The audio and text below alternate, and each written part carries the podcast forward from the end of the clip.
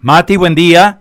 Buen día, Carlos. Buen viernes eh, para vos. Saludar a todos los compañeros allí en la mesa de trabajo. Obviamente saludo para los oyentes. En esta mañana fría y ventosa, cambio estrepitoso, significativo de la temperatura en estas últimas horas, abrigarse.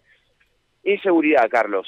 Inseguridad lo seguimos hablando todas las mañanas en las primeras salidas. Venimos eh, abultando lo que es la crónica policial, bueno, y en este caso las panaderías, ¿no? Ayer hablábamos de un robo de una panadería, justamente de la cadena Pueblo Norte, ubicada el 9 de julio al 4700, en barrio Fomento 9 de julio, que rompieron la vidriera, se llevaron la balanza. Bueno, en la madrugada de hoy, la misma cadena, otra panadería, en este caso más al sur, en barrio Candiotti Norte, estamos en Marcial Candiotti y Juan del Campillo, bueno, estamos con Luciano, encargado de esta panadería por el norte, que tiene una de sus eh, placas, sus láminas de vidrio de la vidriera totalmente destruida. Luciano, buenos días, si se puede decir buenos días, ¿qué fue lo que pasó?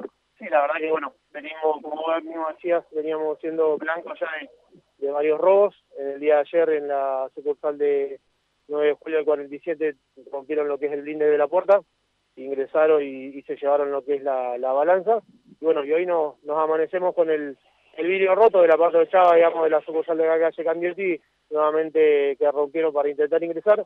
No se llevaron nada, por lo que pudimos ver no, no se han podido llevar nada, pero bueno, el daño está hecho porque lo más significativo para ir en este tipo de, de robo es el, daño al blinde, que es lo más cuantioso para reponer. me venís eh, contando que vienen siendo blancos de estos distintos ataques con distintas metodologías y modalidades delictivas. Sí, lamentablemente ya llevamos una seguidilla en estos últimos cinco meses de uno o dos robos por mes.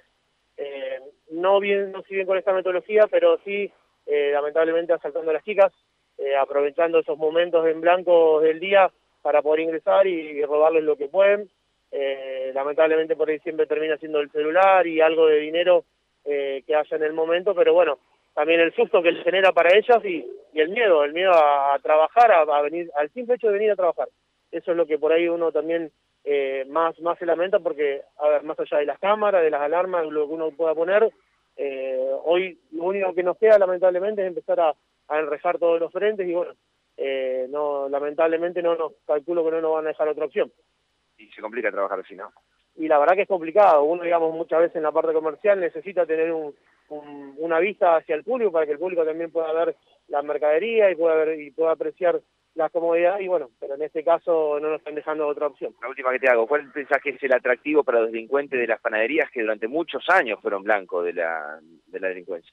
Y, a ver, lo que más por ahí ellos apuntan lo que es la parte de la balanza, si hay alguna especie de microondas o algo, que son los pocos, digamos, electrodomésticos que nosotros tenemos, porque después en sí no, no hay otro otro electrodoméstico o, otra cosa, digamos, que ellos puedan, puedan sacar, porque dinero dentro de la panadería no queda, entonces, bueno, eh, calculo que es a lo primero que ellos eh, apuntan en el caso de que lo puedan observar desde afuera.